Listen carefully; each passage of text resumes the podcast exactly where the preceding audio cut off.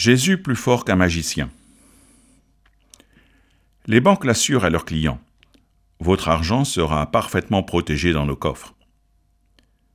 Les gardiens de cimetière, eux, sont généralement moins affirmatifs quant aux défunts qu'ils sont censés garder.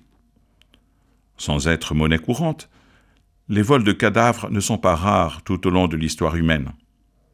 Et la question sera posée plus loin dans notre évangile. Pour l'heure, face à une parole prophétique de Jésus annonçant sa résurrection sous trois jours, les autorités ont pris leur disposition.